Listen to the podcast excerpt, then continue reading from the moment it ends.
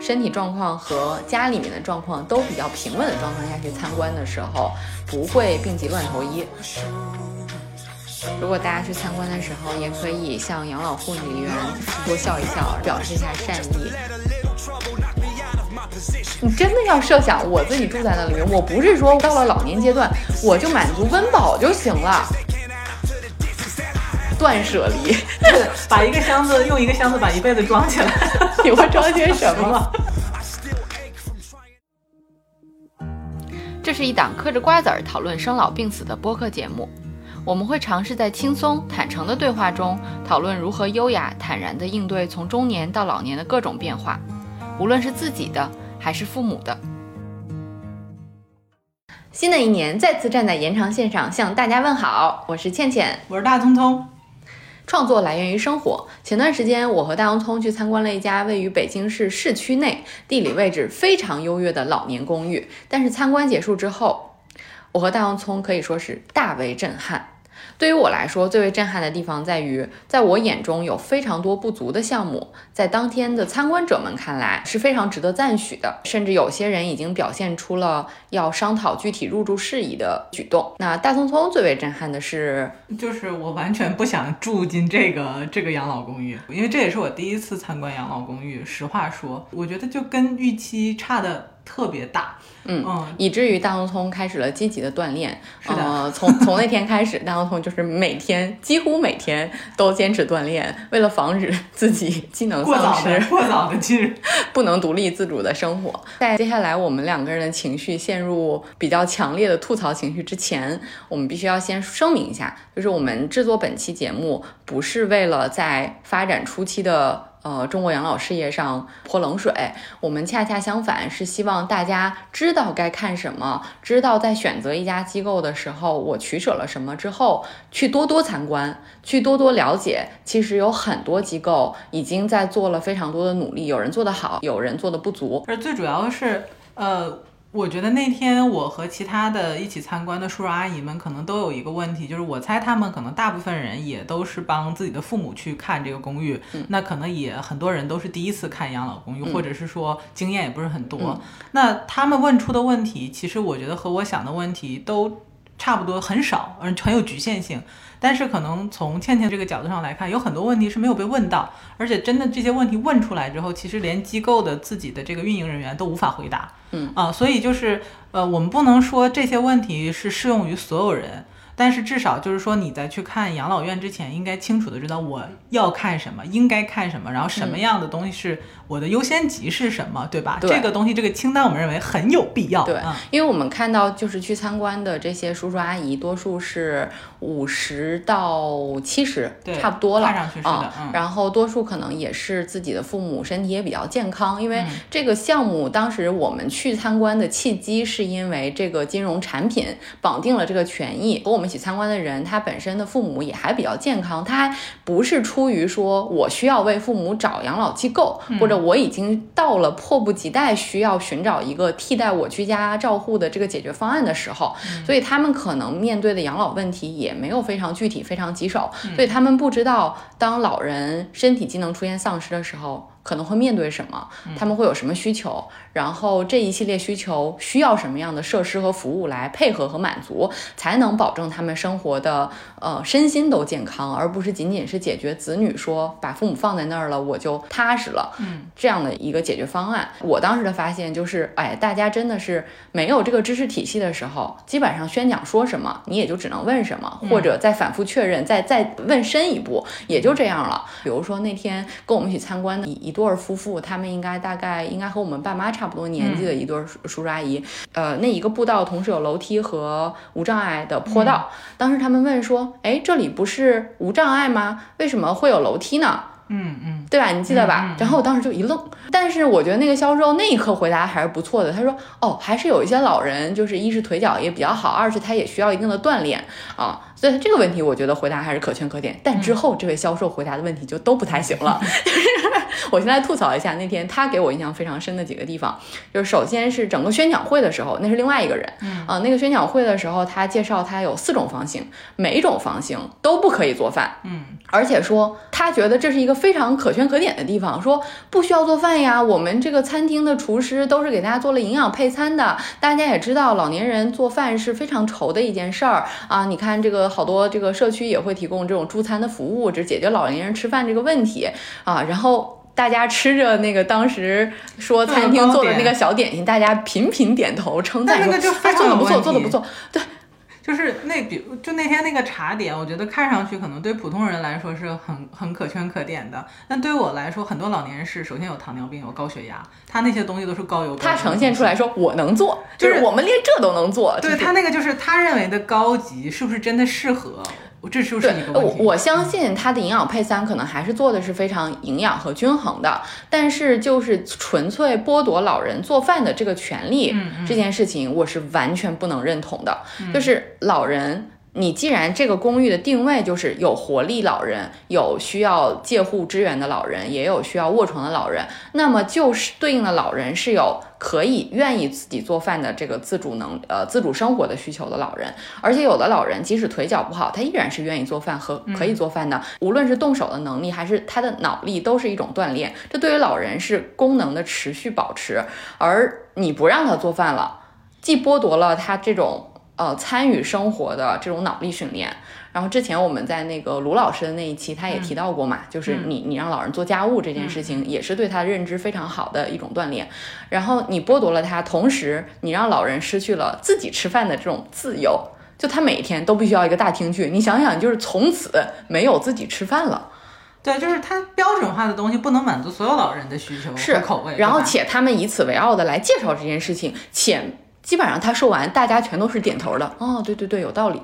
对，我觉得你可以说这个养老机构，我就是不让老人做饭，这没问题。那可能，但是对于入住的老人来讲，就是说我要清楚的知道这一点。那如果我是一个真的就是以这个烹饪为喜好的一个老人的话，那我可能就不会选择这里。我觉得入住老人如果说能够接受这，这就是你们的，比如说，我觉得可能确实他从安全的角度上，恰恰是一个不喜欢做饭的老人，对，或者说从管理的安全角度上来讲，他就。不希望老人去做饭，那你就把这个点讲清楚，而不要说就是我觉得他的介绍里面很多点都是含糊和包装过的，这个让我觉得是不合适。而且包括即便他说 OK，敏锐的你不是，他就即便说，比如说他最贵那个房型里是可以有一个餐台的，是可以做饭，但是只能是冷餐，就是有多少中国老人是吃冷餐的，这个就很奇怪，对吗？而且他的那个包括他餐台的高度。就是当时倩倩就讲说，OK，那作为一个我们这个身高的正常的行动力的老人来讲，可能是 OK 的。但是他的那整个的柜子是设计在最上面的，也就是说你要踮脚去够，这也很危险。然后，但是如果是比如说像坐在轮椅上的老人，这就连够都够不着，对吧？对我承认，它这个储物空间它可以说有平时少触及的高处可以有，但你不能几乎所有的柜子都是薄 and 高，就几乎就。不是给人用的那柜子，我当时一拉开那个柜子的时候，我一看啊，这么薄，我还就是很惊诧。然后当时那个房间不止那一个销售，其他销售也说啊，大家也知道，就是老人就是也不需要那么多东西啦，就是来到这里。我如果是一个老人的话，我都要气死了。然后当然他指着，但是那么多的衣服，那到底带哪件儿啊？然后当时他还指着那个就是有空间的地方，因为有两个老人年纪大一些，可能真的在考虑有可能会住的这个事情。然后他们两个就问说：“哎，那我们东西确实挺多的，我们能不能自己弄个柜子什么？啊，这里可以摆个柜子呀，啊，这里可以摆个柜子什么？想我想说，一共就那么大点地方，然后你们这个空间设计成这样。”就是他那个适老化设计的也非常不好，就是那个那个空间，在我看来，呃，无论是家具没有做成圆角，就是老人很容易撞到，还是所有的高度都是不可调节的。那老人有身高高的，有身高低的，有坐在轮椅上的，有可以推助行器的，就这些其实他都没有充分的考虑到，嗯，所以就是他的家居适老做的也不好。对他那个空间，我觉得就是我们能理解，对于这个养老机构来讲，它不是说无偿的，或者是说就是很就做的很大，每间房都可以做的很大。你空间我觉得小是 OK，我们能理解，但是最起码里面的储物收纳，嗯。然后这些适老的功能，我觉得是要健全的。对，我在嗯。其他地方也参观过这种养老社区的这种小公寓，其实大家的空间是差不多的，就是四五十平，对。然后甚至三四十平，大概这样的一个空间，但是它的这种家居环境，首先会给你留有一些可以自主去去装点的，然后进门处也会有让你换鞋的这种坐凳，因为老人就是腿脚不便嘛，需要休息，多一些休息的空间。就是我觉得他唯一做的适老化改造，就是把那个呃淋浴间和厕所给改了。淋浴间和厕所做的非常好，但是其他的空间真的做的不我坦太行。白的讲，我觉得它是最容易改、最容易给人看到的地方。就他有意识去改淋浴间和厕所，我觉得是很很好的。嗯，但他除了淋浴间和厕所以外的其他，就没有看到任何适老化的。嗯，还是有的，不要这样说人家，人家在床头还是有紧急呼叫按铃，但就是他那个床真的是，我觉得他那个床也没有改，他那个床就是完全是宾馆的床。呃，只有一个房型里面他放了护理床，嗯。但是其他房型里面就都是宾馆的床。OK，好，我们再来说说这个销售。就是这个销售还有一个非常非常触动我的地方，就是我们参观动线是这样的：我们先去嗯他的集会室去听他的宣讲，听完宣讲之后呢，我们一行人分拨上楼去参观嗯四种房型和它的功能区。功能区其实包括康复室、输液室、认知感统训练室啊、医生在的这个健康管理室等等。然而，医生并没有在，护士并没有在，康复师并没有在，管统训练室没有任何一个房间是有人的，对吧？虽然是个周末，但是这几个房间不应该任何房间都没有人，因为他告诉我我们他的入住率已经达到了百分之七八十，在这种情况下，他不应该这一任何一个房间都没有人呀。对吧？你就算是周末说感统训练室休息，认那个康复训练室休息，你不应该都没有人。然后你还给自己的定位是呃健康管理、康复啊、营养、活力，就是呃进就就就这一切什么五位一体、几位一体，就是你你说这些功能你都有。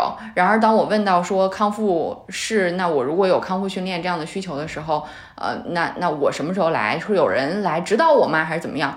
他说是通常就是大家随便练一练。如果你有专门的这种呃医疗性的康复需求，你可以另外付费。我们在这个有康复师。我听起来就像是有这个需求之后，我在外包请一个教练一样。当然这，这个我们是是纯推测啊。就那天我们看到的实际情况就是没有人。对，就是我觉得它整个的那一层给人的感觉就是非常萧瑟，然后没有什么温度和关怀。唯一有点色彩的一个屋子就是那个感统训练室。然后当时倩倩也问他说：“那感统训练室你们是怎么设计老人让他在里活动的？然后包括这些失能失智的老人是怎么在里面去活动的？”那他的答案反而是说：“啊，你也知道，像失能失智老人就不会去做这些东西了，。我当时是问他，我说：“那对于认知症的老人，你们是会以以什么样的方式来来安排他们的时间和课程？”结果他告诉我说：“啊，你你们也知道，就是对于呃这个房间，多数都是健康的老人来做一些预防的，来做一些训练的。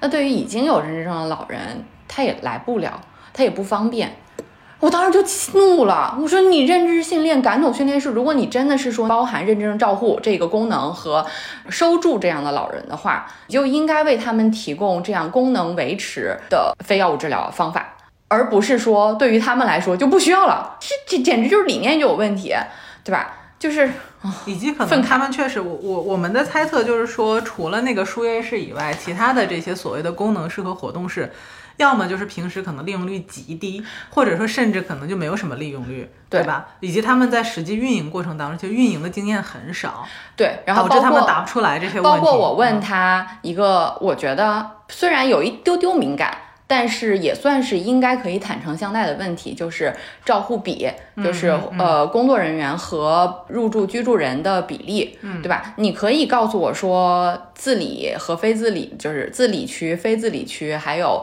呃完全失能区。这些不同的区域的比例是怎样的？你也可以告诉我一个大概的，说我们现在没有满运营，但我们在，他啥都回答不出来，竟然直接告诉我说，啊，他们不是我们是以团队服务的，我们不是这么算的啊，我们就是你看给老人一天倒两次水，这两次水倒了就可以呀、就是跟几个人没有关系。后来我想说。这根本就不是一个问题啊！你也没有回答问题。你如果说你的人工不足，我怎么确保你两次水能到呀？而且哪里写着你要给他倒两次水？这又要再追问的话，就是你对于每个老人入门的时候都会评估他的身体情况和他的需求。难道你会告诉我，你以你目前的情况会给每个人制定一个具体的照护计划？然后你这个照护计划我会写明我一天会给他几次几次？那好了，如果你这么说的话，那我就要看一看你是怎么监督确保这些人员，这是跟打卡一样嘛？你是每天倒水的时候换尿布的时候你会打卡吗？全都回答不了。就回到说这个养老机构让我为什么觉得不想住，就是我觉得就是，呃，没有，虽然它硬件设施很好，但是你总觉得说这里很没有温度，然后没有色彩，就大概就是这样。嗯，那如果具体到某些事情上来讲，就是刚才的所有细节方方面面，包括这些销售人员、工作人员，他们呈现出来的这个理念也好，呈现出来他对于运营当中细节的了解和他们真的思考的这个如何能够。做好这个养老机构来讲，我觉得真的是很敷衍，就是那个运营的深度是不够的。他对于老人的需求也讲不出来一二三三四。我想我相信，就是说，如果他们知道，比如说我们刚才讲的房间里面的这些。呃，具体的小细节，他们是会去做的，因为样板间为什么不做呢？请大家相信我，我参观过其他国内的机构，真的有机构是可以做得到的，也都能回答出来，也都能看到工作人员该各就其位的，就有能在参观过程你就能看到护士，看到医生，然后看到不同的功能室。我觉得这个和是不是周末，呃，你参观这一层是样板间还是真的老人入住区是没有关系的。我觉得这个就是体现出来他的运营理念，他对于老人的需求是否了解，自己要往何处去走。这个是完全没，他跟你收多少钱、怎么收钱是没有关系的。嗯，就是你不能跟我讲。我们也会给大家讲一讲收钱的问题，基本的一些一些收费方式。嗯，是的，就是比如说很关键的一些问题，你总是敷衍去，而包括我觉得那天是后来我们提前走的一个原因，是我们发现其实跟我们一起参观的人，他们并不关心这些问题，觉得我们问的问题好像是在找茬儿一样。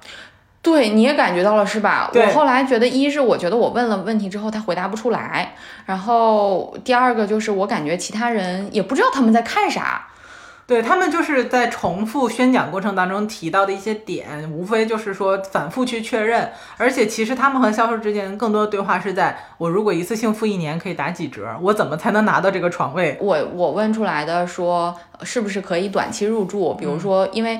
按照我们上学所学的理念，加医院、康复机构。呃，医疗护理机构，包括短期、长期的这种养老机构，应该都是有短住、长住的，应该是彼此流动的一个闭环。然后我就问他，我说你们是接不接受这样短住？他说可以啊，你先交一年的钱，然后如果你只住三个月，到时候退你剩剩下这个这个九个月的钱。我当时就懵了，我说这算是回答我问题了吗？算是回答了，但是你说是吗？然后那另外两个叔叔阿姨看我的眼神，就是这是什么莫名其妙的问题？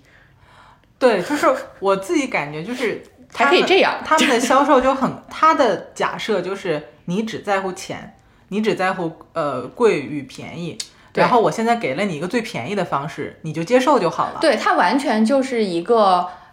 和子女付费付费方是子女，对的对的对的。然后他没有考虑真的居住人的需求和感受。他很了解子女关心的是什么，对吧？就是说我怎么交钱，然后我的老人在这里是不是妥当，位置是好的，硬件是好的，看上去是 OK 的就好了。那具体这些事情你也知道，我们会做的。你也知道，老人有的时候不见得真的有这个需求。你也知道，哎呀，就是他的那个“你也知道”这个四个字，我觉得就涵盖了他们整个这个养老中心的运营理念。对，把父母放在市中心，请放心，在你想来的时候，随时可以来。说到想来随时就来这个事儿也是，就他说我们这个公共区就是子女都可以探视啊，什么之类的啊。平时疫情、非疫情时间都是可以随便进出的，但是如果要回家的话，老人可以自己回去啊，家人也可以来接，他们也没有交通啊什么这些服务好。说说到的那个子女探视这件事情。就除了让你来看，没有什么其他的他们做的事情了，嗯，对吧？其实据我所知，真正的好的机构是会在老人选择房型的时候，因为有的老人就是跟家人，即使他住到机构，也依然和家人非常亲密的，嗯，家人会不定期的来到这里看他。那他在选择房型，有的老人真的是可负担的，他会选择那种两室里面有一个可以过夜的房，extra room 的那种。那子女来的时候，当然非疫情期间，他是允许老家人可以住在这个机构的。像韩国，我当时看到的，就我们国家也是这样子，其实家庭观念很强，可以大家庭聚会。他会专门在那个养老公寓里面有一整个大的长长的聚餐厅，嗯那个聚餐厅是就是类似于包厢，然后有大概四个包厢。如果这周末有家人来，他会你可以预定包厢，然后他可以帮你安排一个家庭宴。就是有这样子的服务，叫做我方便家人探视，而不是仅仅说随便来，开门就来，就是随时子女碎片时间就来。说的对，没错，这个绝对比郊区的要好很多。但是你真的做到了吗？你真的还有很多你能做的空间。嗯对，就是我，如果是整体上我们给这家养老机构打一个分，我觉得呃能够拿星的就是，呃确实地理位置和呃我都不能说它硬件条件，就只能说它地理位置还是很 OK 的。地理位置优越，以及它背后的运营方相对来说比较可信，出现金融风险的可能性比较小，所以整体来说是比较踏实的一个选择。嗯如果你就是要找一个 location location location，哎，就跟买房一样，对吧？我不管这个里面物业怎么样，邻居是谁，硬件软件好不好，但是我就是要买这个地段，嗯我就是要地铁旁边的这个对房子，OK，这是一个很好的选择，对对？但是如果说我们如果是我来选，或者当中来选，我就会拽着我好朋友的手说不要不要，我觉得这里就是我们再去看看其他的，看看有没有更好的选择。我宁可住在郊区，我可能也不需要住在市中心，因为郊区有好多这种大型的机构也会提供这种班车服务，嗯就你需要进城的时候，每天都发车，每天今天去超市，明天去商场，这些都会有的。那那我住在这儿，其实就是为了子女看我方便。那你有心的话，我也不需要你天天来看我，对吧？嗯就是我我觉得就是这些是你你可能要取舍的。好，我们来梳理一下，就是真正的一个好的或者说完善的老年公寓应该具备什么样的特点。首先，我们那天参加这个参观这个地方叫养老公寓，它不叫养老社区。嗯，所谓养老公寓，它本身出现就是它是公寓的形式。嗯，那它更多的是在市区里面。嗯，因为市区里面地段好，资源交通方便然后它是出于这种地产资源的紧俏，它选择了就是以公寓这种形式啊，呃，存在于城市中。那它最大的优势就是它的地理位置，嗯然后可能会与其他的这种医疗资源啊、原有的这种社区比邻，对于老人和家人来说都是一个嗯感觉更容易接受的。说我没有因为我老了。就要搬去另外一个地方、另外一个城市等等，它会，它它是在这样的一个地理位置上的优势是非常明显的。然后另外呢，它叫老年公寓，就应该具备满足老年人身体和心理需求的这样的一些设施。从硬件上，它应该是有做过适老化的，应该有这一系列的无障碍啊、安全管理的设施啊、安全报警系统啊，包括智能监护系统啊。像那天我们看的那个宣传册上，它也写了我们是智能照护、智能监护，但是它这个智能就那一个按钮，它那个床都不是智能的。我们见过好的机构，它的床都是智能的，说老人翻身了，老人下地了，老人下地之后半天没有动了，那个红外都会警报。但是那个房间它。肯定没有，没有因为它没有的。如果有的话，他绝对给我们介绍的，对吧？然后地下的夜灯这些，就是这些都属于硬件设施方面的适老化的一些设计要求。那这个在这个老年公寓里面应该都有，因为它里面有很多独立生活的老人，相对来说其实身体条件只是有一点点的呃退化，但是整体来说是自理的。但是也会出现有不同身体情况的，比如说需要一定的自理服务的支持的帮助的，那这种也会住在不同的楼层里面，这种都应该是属于在硬件方面得到不同的支持的。然后就是软件方面，软件方面，老人的需求是什么？衣食住行，衣，对吧？那你可以说我周围和周围的医疗资源是联动的，或是联动的，应该有一套非常非常规范的紧急的联动措施和联动机制。你不能说周围就就那儿在那儿呢啊，你去方便，就是我们叫个车就去了。介绍输液室的时候不也是吗？说如果老人出现了疾病的情况，那是有你们定点的医生过来，还是说你会把老人送出去，还是是怎么？就回答的也是很模糊，对对吧？啊，就是在我看来，就他的回答呈现出来，他这些机制都没有。对，对吧？你不，你可以说你没有，其实是 OK 的。不是所有的老年公寓要求一应俱全，你可以是和周围联动，甚至你可以说我隔壁就是社区医院，我们老人的就医需求是在医院解决的。OK fine，但你也可以好的养老机构里，就是老年公寓里面，它公寓里面本身有常驻的医生、护士、康复师、营养师团队，按照那个机构给我们的介绍，它应该都有。但是以我们那天看到的情况，就是都没有，对吧？就是这就是从它的软件服务上面，它应该能够满足这些需求。那所以大家如果说你去找一个老年公寓或者你再推演一下，其实这就是所有的以养老为功能的这样的机构应该具备的一些硬件和软件设施，到底都该有些啥啊？然后我们刚才吐槽的部分也已经说明了，说我们那天参观的机构没有什么，我们觉得在这些方面它有若干个扣分项。我们也不说扣分项找找漏儿，就是永远不可能完美。对，那我们说重点看些什么？就是专业的东西永远是细节，细节再细节。就这个细节你可以深挖到无限的。我们也不是找茬儿，对吧？我们不是，我们也不是个维权。甚至我们不能找到一个价格又令人满意，一切又做得完美的，对，可能很难。对，就是，但是就是说，我们是想说一个好的或者是完善的公寓。刚才 OK，我们讲的这个标准是在这儿。就当我们自己再去选的时候。那就是可能就是又大家的侧重点又不太一样，嗯，对吧？那可能包括事前的准备，然后包括我们实地考察的时候，可能关注的重点也不太一样，嗯。所以接下来就请倩倩同学帮大家梳理一下这个小清单，大家可以拿出笔了啊，这个画重点，敲黑板了。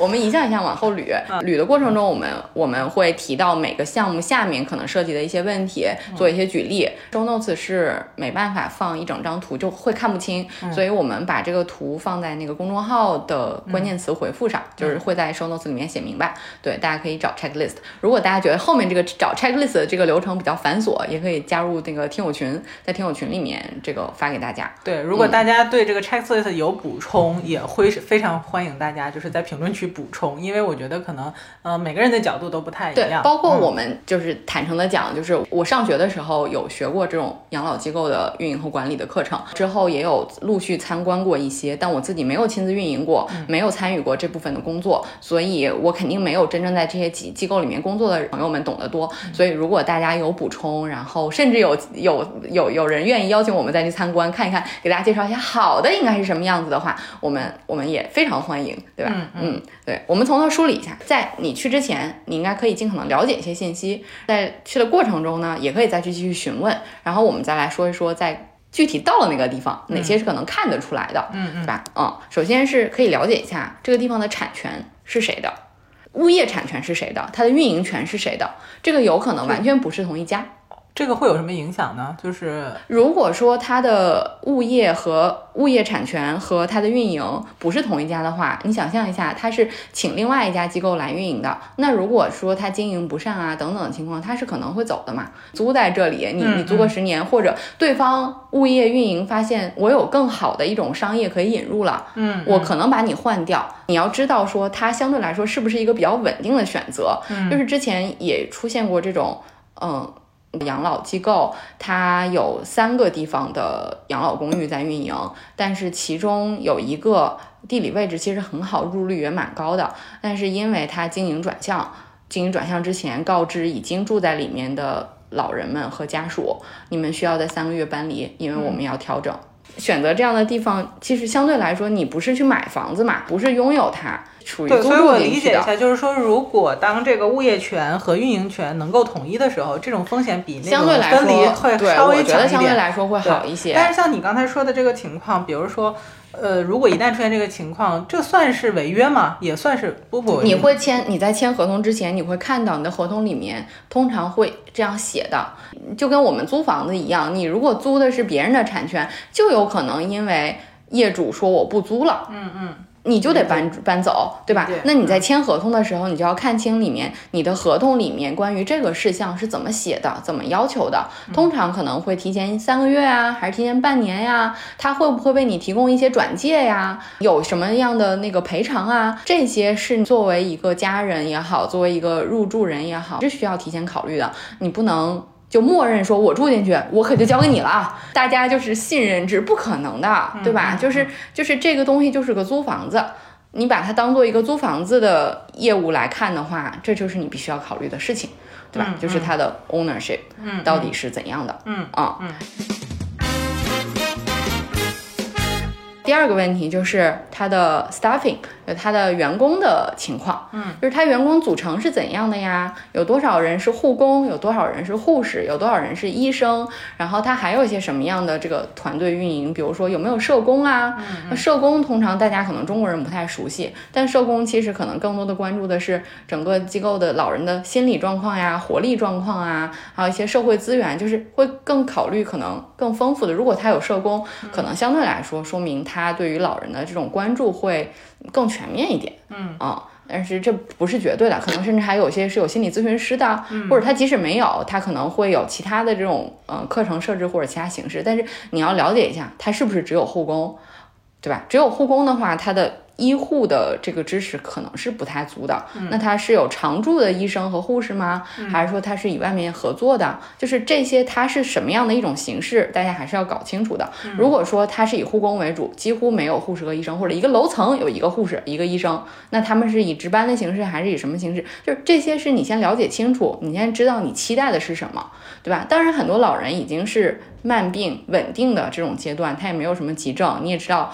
你自己的家的老人是什么状况？那可能你没有觉得，哎，这个也不是一个必须。OK，fine，可以。但如果你你家老人你觉得会有一些你认为需要应对的急症，那这就是你非常需要考虑的医护比例是怎样的。那像有没有就行业里有没有这样的一个就是平均值大概是多少是合理的？就是这种医护人员和入住老人的比例，比如说分自理、非自理这种。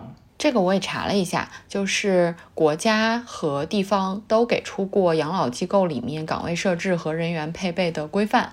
嗯，这个规范通常是按照老年人的失能程度不同，还有每天不同工作时段而给出的。我举个例子，就是国家标准按照养老护理员和老人的比例，重度失能的老人是一比十，也就是一位养老护理员对。十位老人最多，嗯，在夜间的时候，因为相对来说工作内容会比较少一些，那他的要求降低到一个护理员可以照看二十个老人。对于中度失能的老人，国家给出的建议，白天时段是一比十五，呃，晚间是一比四十。呃，轻度的老人是一比二十五，到了晚间是一比六十，呃，而上海的同样的养老护理员和老人的这个比例要比国家标准还要更高一些。嗯，举例来说，比如对于上海给出的这个标准，白天时段重度失能的老人，他的养老护理员和老人的比例应该是一比八，而到了晚上，呃，这个比例可以调到一比十六。嗯，这个跟国家的那个一比十和一比二十是要更加的呃严格一些的，就是这样一个数字，其实它更多的是一个指导性的建议，大家可以把这个国家标准和上海的标准作为。我觉得可以作为一个上限和一个下限的，呃，这样的一个参考数值来看。真的到了不同的机构，它首先看看它能不能回答出来，就是不同失能程度的老人，他这个照护比是怎样的。然后另外呢，这个为什么说这一定是这是一个参考数据呢？因为多数的机构它也不可能完全呃满满员。另外，它规定的是养老机构的护理员和老人的配比，也就是说，它只规定了护理员和老人的配比。那如果有的机构里面，它其实这个护理团队是护理员加护士再加医生，它当然可以说在这个数字上有一些参差的不同，嗯，所以说这样的一个比例是大家用来做参考用的，嗯，后面我也会把这个具体的这个数字再写到 show notes 里面给大家查看，但是你至少可以大概了解一下，就跟我们去幼儿园，你想我们去找我给孩子找幼儿园的时候，老师说十比一。啊，你大概知道啊，十比一是个什么概念？嗯，老师说五个人五比一，你又知道是个什么概念，对吧？这可能不只有老师，有助教，还有外教，这个对呀，多样性。对，但是你说如果部分能力就是二十。个孩子对一个老师，OK fine 也可以，总比三十个比一个强吧。我保证他人身安全不受什么影响就可以了。对，但你不要去有太高的期待，说这个老师专门在你这个孩子对，至少问完这个数字，你大概知道今天参观这个机构，它大概是一个什么样的状况。嗯，那像人员的资质这方面的话，就比如说护工，那医护人员我觉得肯定是有资质的了，对吧？那像护工的话，会有一套什么？护工是养老护理员，是有养老护理员的培训，然后有有有资格证。然后你也可以问一下你们的这种健康管理证啊，健康管理是怎样的呀？多长时间培训一次啊？然后你有些机构真的很规范的，或者说就是它的运营理念比较超前的，可能很多护工都是就是接受过那种日式的照护培训的，嗯，那他们本身可能会有这种照护培训的课程，他可能甚至会给你拿出来看，说我们和日本的哪一家是有合作的，然后怎样怎样，然后我们隔段时间会有会有这样远程或者线上线下的培训，这种组团的这种会培训，其实其实都会都会有的，就是好的机构就是这种机构就是好的可以做的特别好，当然同时也要付出的代价可能就是那费用可能会相对更高一一些嘛，对，就是至少知道说你在看什么，你在找什么，嗯。你取舍了什么，嗯。嗯更进一步的话，甚至可以再细一点说，那员工是个什么样的背景啊，嗯对吧？年龄是一个钱给的多一点的地方，你能看到那些护理人员相对年轻一点，可能三四十岁的、四五十岁的就嗯。就年纪轻一点，就是这些都可以问，就是可以观察，你就可以根据这些情况来评估你要选择的那个机构大概是一个什么样的经营状况。可以看得到的是，呃，它的安全设施和整洁程度。这个你一进到那个机构，有没有味道啊？嗯，有没有那种老人味啊？然后奇怪的不同的楼层会不会有味道啊？对吧？就是这些，可能现在你在疫情期间，有些呃楼层可能不会不会让大家进，对但按道理说，就是呃如果是有规范的参观动线的话，它应该会让你参观不同的楼层，比如说独立区。你应该是一个什么样的状况？嗯然后呃，介护区就是一定程度失能、半失能的老人，他可能是什么样的？那你真的去到那个失能区，嗯，如果也是非常整洁、明亮、没有味道，那就完美，嗯，对吧？嗯嗯，但那天我们去的那个机构，我们因为只去了那两个大的地方嘛，就是确实没有什么味道，也也还不错啦。嗯，对，因为没有人呀，那天就是没有人，完全没对，有人。我就深表怀疑。他说他入住率有百分之六七十，如果六七十是那样一个流动的状态，那难道百分之六七十里面的百分之八十都是失能老人吗？就我我真的深深的怀疑，就是他的真正的这个情况是怎样的。所以对，就是大家要记住，就是你去参观的时候，来面对你的可能是主要是销售，那他口中的这些介绍可能是一个情况。对的，那尽可能的，是不是可以？因为他也不可能阻拦你、拽着你说不让你去跟其他人聊天，可以和护工聊一聊啊，可以和住在那里的老人聊一聊啊。就顺便说到这儿了，就是去参观的时候，像我们这种走马观花一次，真的要住，或者已经从若干个机构里面最终 narrow down 呃到几个之后，那就要不同时段去。然后甚至在那儿吃个饭啥的，这些应该都是允许的。嗯当然疫情期间可能这个管控会更严格，但是整体来说就是还是有，嗯，就是大家要像选自己的这个真正要去住的地方一样，然后多去看一看。刚才说的就是这个整洁度啊，还有它安全设施啊，就刚才说那个呼叫系统，你可以问一下呼叫系统接的是哪里啊？那你值班的是谁啊？接的是外面的医院啊，还是接的是自己的值班室啊？应该每个楼层有个值班台嘛，那你都不知道值班台在那里，那你就是形同虚设嘛，你这个紧急呼叫，对，所以就是这些是要看加上问的，嗯。然后包括就是老人跌倒的这种智能警警示啊，这些有没有啊？这些都是可以问也可以看的。嗯嗯，之所以选择住到养老机构，我觉得以多数的中国人的目前的呃理念和心态，还是说我已经出现了一定的需要照护的这个需求，那就是照护这方面的需求在那里能不能得到满足？刚才说的一个是护工是谁，对吧？他有没有这样的能力？然后另外就是他这个机构他的照护的理念是什么？他是什么都帮你做了。还是说尽可能维持老人的自立自理，为他服务，为他的尊严服务，这个是像我刚才那几个问题就能问得出来，也能看得出来的，嗯，对吧？像就是这些，就像我刚才说的，你可以问一问，你们这里给老人的照护计划是什么样子的？是谁来定的？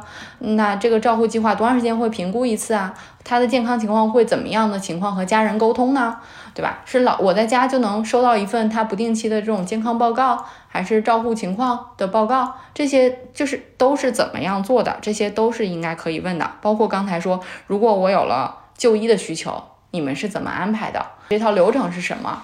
如果说我有了紧急康复的这种需求，额外付费吗？那如果说他没有的话，那你就要考量一下了。嗯，老人难道我就医再回来之后，就是我必须要在医院康复好，然后才能回来？这里没有这种康复的能力，提供的话，我在他没有完全康复期间，我还要再给他找一个康复医院，然后才能回到这里。对，像那天的那个康复室，他不就是说嘛，这些器械老人自己可以用。我觉得就是也很奇怪，也没有人去辅助。有康复需求的和我们锻炼需求是不一样，他一定是哪里受损，或者说需要这样的康复了。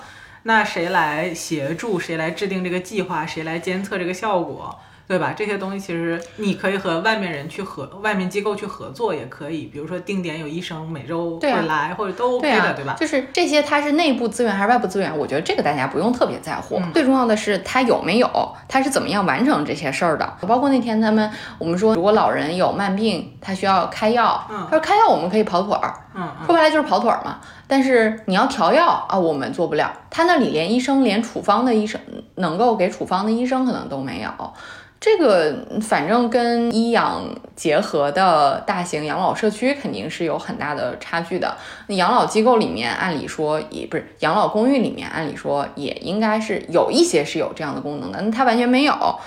嗯，那这个你就是要打个问号了，对吧？如果你你家老人是需要调药的啊，这种，那你如果说对于老人的这种健康维系是有追求的。那这个机构的这方面的能力就是比较差呀。嗯，那你就想好你自己可能怎么弥补。你可能我隔一个月把老人接出来去看一下病，那家人承担这个这个职责，那也可以啊，对吧？不是说不行，不是说这样的机构完全不能选，但你至少要知道，对吧？然后另外就是它的。入住率到底怎么样？你可以问一问入住人员大概是一个多少比例？比如说多少老人是活力老人啊，多少老人是半自理的老人啊，多少老人是完全卧床的老人？你知道了之后，你才能知道自己家老人如果是一个比较健康的老人，他来到这里发现自己属于 top ten percent，就是他可能会很开心，但也有可能是他找不到社交圈。对，或者说他其实以前没有接触过这些非自理的或半自理的老人，那他看到之后会不会对心理产生一定的影响？对，这是要考虑的。对，对，嗯，就可能有的老人觉得说，哎，我入住到这里本来已经换了一个环境了，然后就是没有歧视啊，但是确实你让他看到这种，可能确实是感觉上可能会让给他产生一些压力。对吧？当然也有那种就很喜欢，就是有老姐妹的也很好。这个就是还是要看一下入住人本身的意愿和这里整体的情况，你至少要了解个差不了解个差不多。而且他可能也要配合着前面说的这些医护比例去看，对吧？当这个。就是半自理或就是非自理的人员很高的时候，你医护比例如果在很低的话，确实可能我在想，对于那些就是能自理的老人来讲，他的能所占用的资源就非常非常少。如果会他回答的比较精细的话，他会告诉你自理区的比例大概是什么样，然后非自理区的比例大概是怎么样，然后包括就是社交，其实你在参观的时候是可以观察出来老人们之间的互动是怎么样的。如果看起来都是坐在轮椅的老人，大家也没有什么互动，就是像。当中看见那样，各自望着窗外，嗯，那他这个运营的这种社交就有点问题。我觉得有一个很具体的问题，你可以这样问说，嗯，这里的老人一般一天是怎么度过的？嗯嗯啊，你可以问一下这一天是怎么安排的？嗯嗯。他可能会说，哦，早晨我们会安排什么什么活动，早晨会安排什么什么样行程，大概几点放几点放饭，几点是早餐，然后几点是午餐，几点晚餐，然后大家是怎么怎么样的，就是哎这个问题你就可以大概了解说他们的理念是什么，然后他们的人员大概有哪些人，对吧？他是不是像他说的那样，或者听起来说，嗯，每天都这样不合理啊，对吧？你就会知道说这里面是有一点问题的，啊。或者说他的这种自由活动的时间，基本上除了放饭以外都是自由活动的时间。那大概也可以知道，其实他们在运营上没有什么花太多的心思，对吧？嗯。管理方面，你可以问一问，就是入住人有哪些权利？嗯嗯，对吧？这个我是可以随时进出吗？我如果说因为家里人呃搬迁了。我是不是可以异地迁走呀？对吧？因为有些连锁机构是在不同的城市都是有他们的，那你是不是可以迁走啊？对吧？然后你如果说因为急情住院了，那我住院期间我这三个月是不是只交床位费，不需要再去交那个护理费啊？就是这些你都是怎么运算的呢？就是这些就是都是可以提前了了了解清楚的一个叫就是呃叫管理机制方面的问题，包括我们说这个入住人权限，像。嗯，国内也有这样的机构，是说我允许老人在自己的空间做不影响装修的一些布置和改那个室内的装饰的。我甚至可以把我的门口挂上我自己喜欢的这种门口的装饰，嗯这些都是我一是个性的表达，二是有些老人你全都一样，他认知已经出现一些退化，他找不着房间。啊，就之前那个我们推荐那个《最好告别》那本书也讲了，就是入住这些养老呃机构的老人，其实应该带一些自己过往生活的嗯用品进来，然后做一些装饰，就让他们更快的适应这个新的环境。嗯，这个有以前生活的这个痕迹，对吧？对他们来讲也是心理上的一种安慰。嗯，包括就是我觉得如果是 OK 可以的，may maybe 你可以把宠物带进来。是啊是啊，有些是有这样的呃条例的，比如说不允许带宠物或者嗯允许带宠物，嗯这些其实大家都就是在没有走到那一步的时候，你可能真的不会考虑那么多。对就像我跟大光通聊到说，就是带东西这件事情和装饰这件事情，大光通问我，那倩倩，你说嗯你把一辈子 package 到一个 箱子里带走。你会带点啥？我告诉大光通，我要带 听友朋友们，倩倩居然说她要带奖状和学历证书裱到墙上。就是最衬的就是墙，因为那天那个机构你也看到了，储物空间很有限，最衬的就是墙。那我就把墙装满，就是什么照片墙啊、奖状墙啊，就是都给它挂起来。照片呢，现在都有电子版的了嘛，你也不需要。奖状墙就是向所有人介绍我是谁。就是你的身份 still 是到了你你年纪大了的时候，还是跟你你的学你你的学习经历、工作经历这一切有关系的嘛？嗯，对，所以就是作为机构来讲，要允许这样的活力老人 对这个公寓做一些适当的、适度的改造，在不影响就原有的硬件，就是硬件这个装潢的前提下，对吧？对，然后包括我觉得一定要问的。就是可能会有点敏感，我们中国人其实是不太愿意提出来这样问题，就是申诉机制、投诉机制是怎么样的？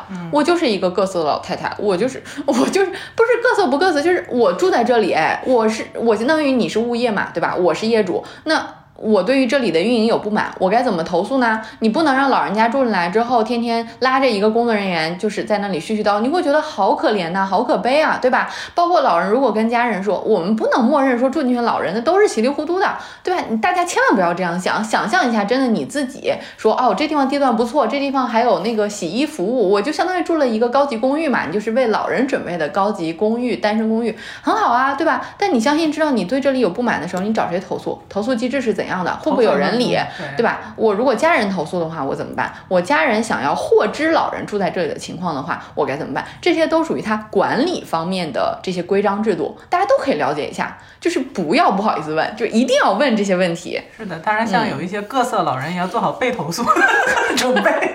对啊，我投诉别人老别的老人，我怎么投诉？我想换房间，可不可以换？对吧？我隔壁邻居天天在那里面晚上十点钟放摇滚乐，我这这可不可以换房间？你跟我说满员调不了。啊，对对吧？就是这些，到底就是你真的要设想，我自己住在那里面，我不是说我在那，我到了老年阶段，我就满足温饱就行了，对吧？不是这样子的，你把爸妈送过去，爸妈也是有他们所有，你希望他们过得自由快乐，你即使他功能丧失，你还是希望他们自由快乐的，对吧？嗯嗯，所以就是这些问题，就是都应该问。嗯，然后包括像这次有了疫情之后，就是很多疫情期间，很多国内国外的养老机构都是就是管理起来真的，这我说句公道话，就是这些机构管理运营起来真的非常辛苦，因为员工为了保证。他不要把外面的这部分的嗯风险带到机构里面来，很多员工是一次上班上十几二十天，然后再倒大倒班再休息，就是真的会 burn out，然后。也会出现就是就是 understaffing，就是员工的嗯流失，就是工作压力太大嘛。然后这些机构像美国也会出现，就是允许不允许老人家人来探视，嗯哦，那对于老人和家人之间其实也是很大的一个嗯，就是情感上的挑战，嗯。然后还有一些机构的措施就是你可以把老人带回家。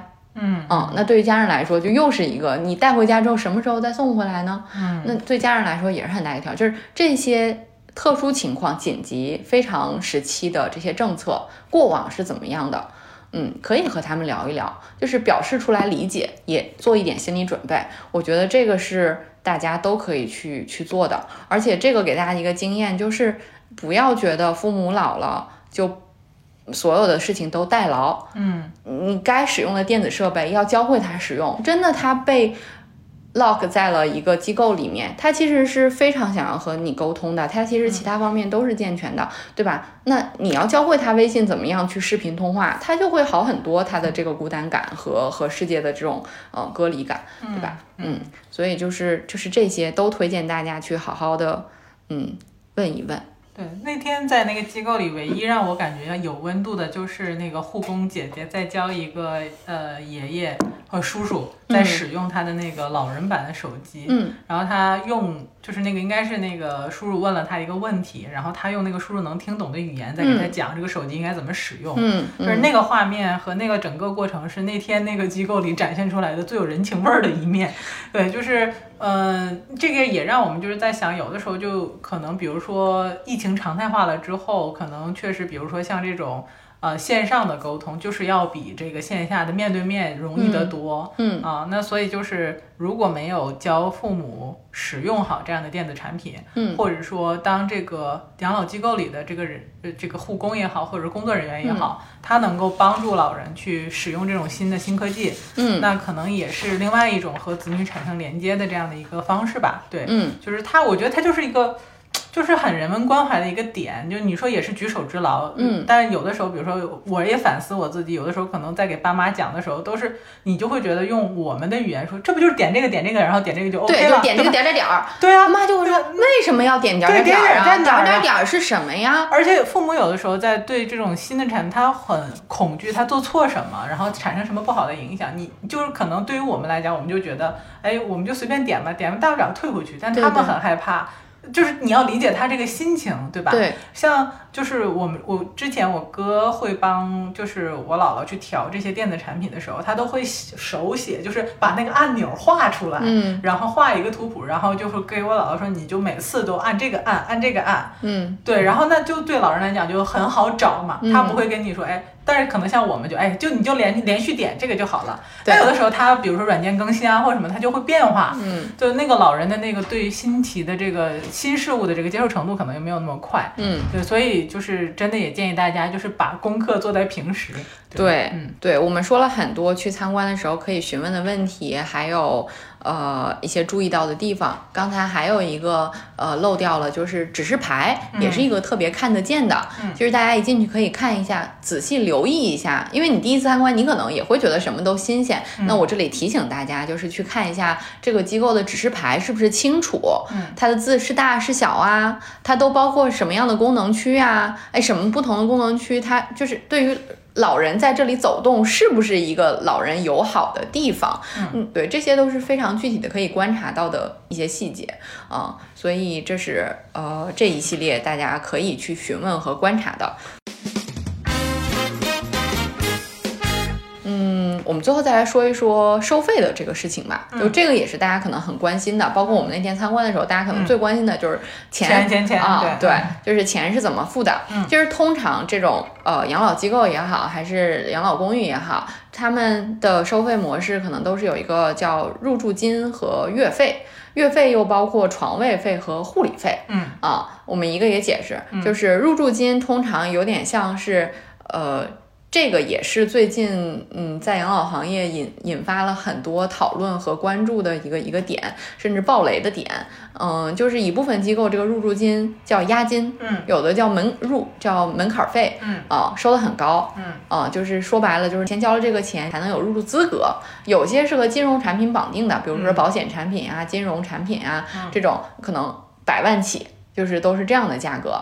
啊，然后你先交了之后，那他可能因为如果是和金融产品绑定的话，他这个钱是放在金融呃这个公司下面产品下面托管的，那这样的话，它相对来说就是要有安全保障吧，对吧？就是金金融机构通常能够发行这样产品的会相对比较大，它不会跑路，但是门槛就会比较高。还有一部分机构，它就收的这个入住金其实有点像押金或者应急备用金的性质，它的说法其实是说老人在出现紧急就医的情况下。我如果联系不到家人，或者呃由于各种原因，我们需要来负担这个费用，我们这个费用总要垫付吧？这钱从哪里来呢？我们总要有一部分备用金吧，也是非常合理的。像日本，如果说是有一部分这样的费用是老人你到医院支出来之后。这个钱还要再给他补补齐，嗯，就是按照那通常就就是也没有很多，嗯啊，但是国内现在一部分还有这种情况呢，就是大家有点双向防范，就是老人你如果来了之后。我万一你某一天交不起这个 费用了，弃养这种对，害你弃养，或者你害怕中途这个家里面有各种变故，你你没办法再负担这个费用。从人道主义的角度，我不可能把老人给他。我之前看过一个纪录片，就是有一个养老院接收了一个阿兹海默的病人，他就是家属把他送进来的时候，一次性交了三年的这个入住呃这个床位费和护理费，之后再也没有人来看过他。然后他在那个养老机构已经待了呃嗯好像十多年，嗯，一直是那个养老机构在找社会力量去帮他补齐这个，这个确实也是有这个考量了。对，然后我们再对我们后面再说这个有什么样方法可能会弥补说这样情况出现的一些金融手段。嗯。那那所以说，为了防止出现这样的情况，养老机构就会出现说收押金啊，收这种门槛费啊，这种各种各种形式。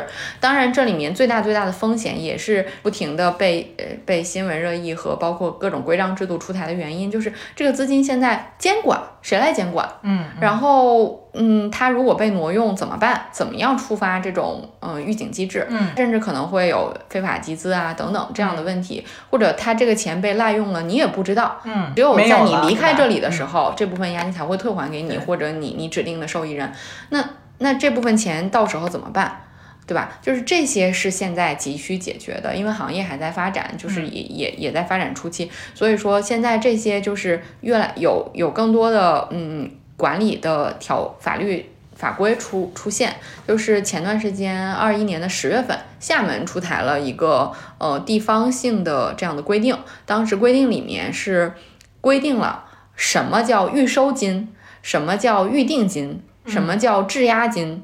什么叫呃预付费？什么叫床位费？就是他把这一系列费用都是什么讲清楚了。嗯，所以以后未来各地都会有这样子的呃条例出现。所以大家在去签合同之前，一定要看清楚你的合同里面问清楚，这个费用到底是什么钱？什么性质的？对，是什么性质的？大概是多少？那大家可负担是一个，嗯，对吧？另外是这个钱到底是谁在管？嗯，怎么管？呃，我如果说两年、三年不住了。我到底的退出机制是怎样的？就是这些先先搞搞清楚嘛。那是不管是那大家可以咨询一下法律法律行业的从业人员，一是有这样的合同在手，你以什么样的手段可以维权？另外，你你当时在签署的时候，他的说明啊等等是不是前后一致啊？如果说不一致，那大家就要打个问号了，对吧？这种地方就会大家一定要小心。嗯，对，还是不要把这种这种钱交到这样的地方。嗯嗯。再说月费，月费的部分通常就是床位费加上护理费。嗯啊，床位费有点像就是。你租了这个房间，或者你租了这个床位，就是租金，租租金啊。护理费呢，就是服务费，不同的护理等级。完全自理老人，那这部分 maybe 就是零，或者你只有一个日常的这种呃使用物业。像我们那天看的那机构，它就是把这个租金和基础的护理打包在一起，但额外要加一个伙食费。嗯，然后，但是如果你有其他护理需求，它就会分等级的再去收，对吧？嗯，可能最高如果是全部呃失能的呃全失能的老人的护理费用，大概收到两万。两万对，两万多，甚至比那个房间的租金还对比房间的租金还要贵，这个也一定程度上合理吧？嗯，对。但是就是大家先知道自己交的都是些什么钱。那你说到这个，我特意就想到一个问题，就是呃，像这种我没有办法实时的陪在老人身边，但如果他是一个全失能老人，我为了监督这个，比如说我要求全程的摄像，或者是说对于这个房间对我的这二十四小时的这个呃这个录像开放。这种我不知道是不是合理的，是可以提的，可以问的。我觉得可以问，但是我相信不是所有的机构都有，因为你还涉及老人的隐私的护理。因为之前上幼儿园的时候，在没有那个红白蓝事件之前，其实很少有幼儿园是给家长开放这个监控视视频的，实时监控视频的。但是就那个虐童事件出现之后，其实现在很多的幼儿园都是会开放的。嗯，当然就是它，我觉得它就是个姿态。就是说，我不怕你看，对吧？那你你你想看你就来看，就这样子。嗯，那可能有一些也是从运营的这个隐私的角度上来讲，说，哎，我不想让你看到，就是这个我是有个隐私权的问题。嗯，所以我在想，就可能这也是一个可以监控的方向，对，对，可以去提，可以去问的。对，如果真的是有全失能的老人在，你又担心他的照护质量，对吧？对啊，反正智能程度高一些的地方，至少可以保证的是，老人的卧床床上的这种智能信息，它是可以同步。给家属的。哦像现在上海的社区的那个长者之家，他们如果有这样床位的话，那个床位是。呃，连到家属的 APP 上，就是老人今天翻身了几次啊，然后有没有下床啊，这个监监护的数据都是可以看得到的。嗯，但是我我相信这种智能的手段会有很多，嗯，不同的机构可能在这方面的政策可能也都不太一样，大家可以问。嗯嗯，至于这个现在整体的策略是什么，嗯，也欢迎这个在机构的。嗯，朋友们可以告诉我们更多。嗯，反正就是这是我们觉得就是推荐大家说去了解的一些一些是基础知识吧。嗯然后再说一说就是付费的这个部分。嗯就付费的部分，大家可以看到，如果你住到这样的机构，如果老人是以活力或者是半自理的状态进入之后，其实是可以可能会生活很久的。像国内外的统计，大概呃老人入住到养老机构的平均住入年限大概是七到八年。嗯那你如果是七到八年算一下，其实费用也也不小呀。嗯一年几十万，所以当然有有便宜有贵的，其实费用不低的。那中国通常现在的情况就是老人的存款加上子女的资助、子女的存款，反正就是这样的一种形式在付款。还有一些可能在入住之前把原来的房子卖了，然后用自己的房子去去负担自己接下来的这部分费用也是有的。那像国外的话，其实日本啊也好，美国也好，其实是有更丰富的这个资金池来支持这样的支出，有保险，嗯、有像日本是长户险，就国内现在长户险也是可以支持机构的。就之前我们提到过长户险，长户险大家想象中就是居家照护的付费，但长户险里面也是给这种机构。呃，提就是机构里面的费用进行报销的，嗯啊、虽然很少，但是也是一部分的资金来源。对，那未来如果接下来会有商业长护险的话，那商业长护险提供的这个费用也会成为就是提供护理费用的这样一个稳定的资金的支持。嗯对，所以大家也可以关注一下，就是未来如果有长护险，也会成为大像嗯日本和美国，就是大家的这个资金来源就是有房房屋的反向抵押，嗯然后政府的长护险、商业的长护险，嗯然后还会有一些那个人寿保险的年金呀等等，就是嗯通常是以这样的金融手段加呃就是国家的补助的形式来完成呃这样的嗯嗯持续的费用的支出的。嗯嗯，我们最后再总结一下，就是这次参观，包括就是梳理这一些内容，给我们两个各自的启发吧。嗯，我觉得就是在选养老机构的时候，我觉得这期节目的最大的利益和目的就是希望大家能够理智的站在真的是入住者的角度。呃，去看待这个问题，当然也要为养老机构说一句，就确实我去了之后才觉得，运营一个养老机构是一件非常非常复杂和困难的事情，以及就是它需要长期的，真的是很有对这个行业有呃有有初心和耐心的人，才会建立起对这个行业的认知，然后并且要通过常年的这种运营来积累这样的经验。嗯嗯、所以就是我觉得这是一个双向选择的问题。因为每个住在里面的个体都不一样。是的，是的，就包括就是我们其实这一期节目更多的是站在啊、呃我们这个消费者的角度去看怎么去选这些机构，对吧？嗯，那只是说希望给大家提一个很客观冷静的这样的一个一些备选的这样的考虑的呃这个包括我们也提到了，就是说。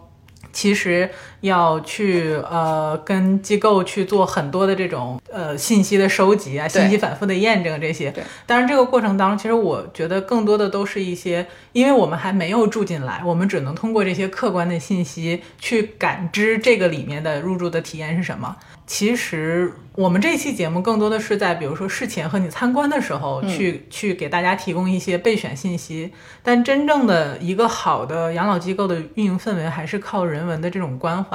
嗯就是比如说，是让我们感到很温暖的，比如说护工姐姐在给这个叔叔解答这个手机的问题，然后护工姐姐陪着阿姨们去打克朗棋，这些我相信不会写到他们的工作守则里。但是这个东西是最有这个情感流动的。你要去参观，你要去观察他们呃居住人之间的互动是怎样的。对，就像我之前，我大概七八年前在韩国参加了那个世界老年学大会，哇。规格好高的，就可厉害了。当时我记得我印象很深，那是我第一次参观呃养老公寓，就是在江南区。你也知道，在江南这个地方肯定比较高级嘛。但是我印象特别深，我到现在都记得那个画面，就是有一个一个奶奶，我也不知道她为什么会拎着一个像洗澡筐的东西在那里溜达，就是她在可能好像要去剪头发还是干嘛，就是在那个美发沙龙室。他在过程中就遇到其他人和其他人在哈拉。另外那个练功房里面就是一个老爷爷们的乐。乐队在里面在练琴，我就至今都记得那个画面。所以在你跟我说你那天参观完，呃，觉得那里没有活力，我立刻就想到了那个画面。我想说，哦，那我第一次参观的时候，我一点都没有觉得那个呃地方是没有人气的。嗯嗯，可能那是他们那些人的状态给我的感觉。嗯嗯。就我觉得硬件可能是一个基础，对，没有这个基，完全没有这个基础，我觉得是你很难去往上谈你什么人情这些东西。硬件代表了它的基础设施，对，但是也不是说硬件就是一切。比如说我地段好，或者说我这儿装修的规格高，难就难道就代表我这个是一个好的养老机构吗？对吧？这个其实加。就是你可能硬件没有百分之百的满分，它是在持续的精进，但是上面那层累累积的那个人文关怀，实际上是我有这个心。在我有能力的情况下，我就会把它做得更好。以及整个的管理运营人员对于照护理念的理解，对于呃老年人的需求这件事情的理解，对对吧？所以就是每个入住者，你更关心哪一块儿，或者是说你偏向哪一个多一点，其实这个是每个人心里都有把尺，对吧？对对对。啊，所以而且就是可能在这个过程当中，这个整个行业也是在持续的发展的。就是你刚才讲到，比如说人员流动率很高，然后包括可能大家的薪酬水平、社会的地位。认知，然后包括对于这个家属的体谅，可能就很多方面会影响到这个行业的发展。我觉得是一个相互的过程。对对。嗯，如果大家去参观的时候，也可以向养老护理员多笑一笑，然后表示一下善意。对，然后也可以和他们聊一聊，对他们的工作状态和感受，做了几年啦，这个都照顾什么样的老人啊？是一对一啊，还是怎么样？就是这些都都可以都都可以聊一聊。嗯嗯。然后包括那天我们去参观那个项目的时候，它这个产品里面还有一个权益就是。试用试住，试住一晚，对吧？你有印象吗？对，如果听众 如果听众有需求，我之后让倩倩开一个二十四小时试住 vlog，就看一个一个矫情的老太太是怎么样在养老这种养老养老机构、养老项目提供这样子的入住试住服务，我觉得是非常可圈可点的。一天其实有点短，有一些机构可能会提供就是短期入住的，我觉得这种也不错，也值得尝试。啊，就 again，就是还是我们试住也好，你试住之前你知道自己要体验哪些方面，对吧？就像有我们上大学这那个高中、初中的时候有住校，住了两个月之后发现 not for me，就是也可以，你就是知道说我要想办法在家养老。接下来我们也会给大家推荐一本书，就是呃梳理一下如何实现就是真的在家养老。但是就是机构有机构的好处，机构可能会有更更多的这个同龄人和你互动。你原来如果足不出户、下不了楼、出不了门之后，你可能还是会。有一种隔离感，那你到了这个社区里面，就是，就在这个楼里面有空中花园，然后有各种社交活动，也不错。但是就是一定要知道。你想象的样子和你这它真实运营的状况可能会不完全一样，对。那我觉得就是强烈建议大家多去参观一下，无论是郊区的还是市区里面的路，就是就就就当做一个周末的一个小的活动去看一看。就有的人很喜欢投资买房，没事儿周末就会去到这个小区看一看啊，到那个小区看。你如果是真的是，其实养老机构也是一个选择，对吧？你也可以去多参观考察一下。对，就是你你看一看之后，就是一个是我觉得非常具体的是。你会知道哦，适老化是怎么回事儿？嗯，没准儿可以看完之后把自己家里面改一改，说哎这个家具不错，哎你也可能把自己家里面家具给换一下。哦，原来扶手是这么装的，哦我也可以给家里面搞一搞，嗯，对吧？就是这些是非常具体的可以借鉴的操作的地方。然后另外呢，就是慢慢的聊的多了，了解多了，你会对于呃年纪大之后的一些需求，可能会有更具体的理解。你可能会对爸爸妈妈、爷爷奶奶，就是这个长辈有更多的具体的理解。比如说像我们完全一些健康人，我们都不知道老人要每天吃药，对吧？你都问不出来说，哦，你们每天是怎么样确保老人按时服药的？怎么不不错？你想象一下，他们一个楼层有二三十个老人，每个老人吃的药都是不一样的，他这个管理是怎么管到管理的？这是一个非常复杂的流程，对吧？所以你可以问一问他这个工作流是怎样的，你就会知道说他的人员、他的管理理念，对吧？就这一切。如果说你自己是一个健康人，你根本就想不到要问这些问题，对吧？然后另外就是，我觉得还有一个像今天这期节目之后的启发，就是可以提前整理一下自己的断舍离，对的，把一个箱子用一个箱子把一辈子装起来。你会装些什么？什么？对，我们不是在开玩笑，就确实慢慢年纪大了之后，很多像我之前我公公婆婆要搬家嘛，然后他们就说我们需要很多储物空间，是的，嗯、我们扔不掉，然后我们就是年纪大了，东西越攒越多。我说 OK fine，我理解，我真的特别理解。我说但是年纪大之后，你你要找东西就越来越困难，翻翻找找，这个过程就很复难，然后你找不到，你就会很难过。借着这次搬家，把不要的东西都慢慢的去把它清理掉，就是这个真的是非常重要的。我在准备今天这期节目的时候，昨天晚上就想到这个问题，然后我就替倩倩捏了一把汗，因为那么多战袍，扔哪件好？能能穿的能穿的留下，穿不了的就是留两件纪念，其他的送人呗，捐掉呗。就我觉得到了那时候，应该会知道什么是比较重要的。像我就非常确定我的奖状是什么重要的。希望小宇宙尽早的给倩倩颁奖，让这样早日挂到某养老机构的墙上。听众留言都打出来裱在墙上。倩倩是最有本年度最有价值的播客博主。看看看看看，这都是我当年二零二一年年底的时候得到的关注听众留言。嗯，对。然后就是强烈建议大家，呃，在健康的状况下去参观，嗯而不是在。呃即使是你在健康状况下想不到说我会有什么需求，那听了我们节目是不是就有一些更具体的代入感呢？对吧？我们但是互动一下但是你在就是身体状况和家里面的状况都比较平稳的状况下去参观的时候，不会病急乱投医，嗯对吧？嗯嗯你会去可选可 shop around，而不是真的最后抱着一份愧疚的心，选了一个哎自己知道说它不完美的机构，嗯把父母送进去，因为自己真的撑不住了，照顾不了了。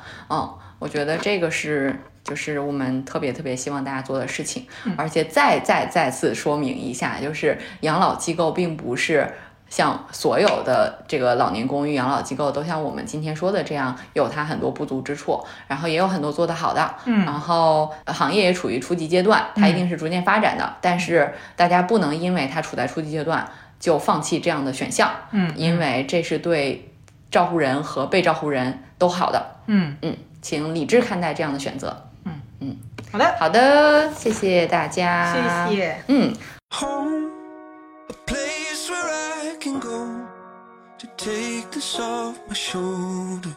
Someone take me home.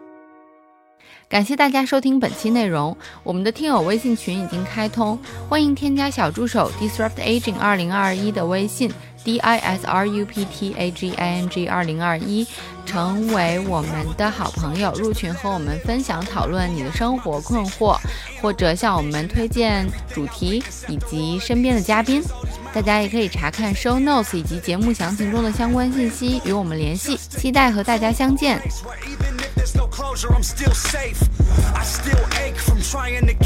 Somebody give me a sign, I'm starting to lose faith. How did all my dreams to nightmares?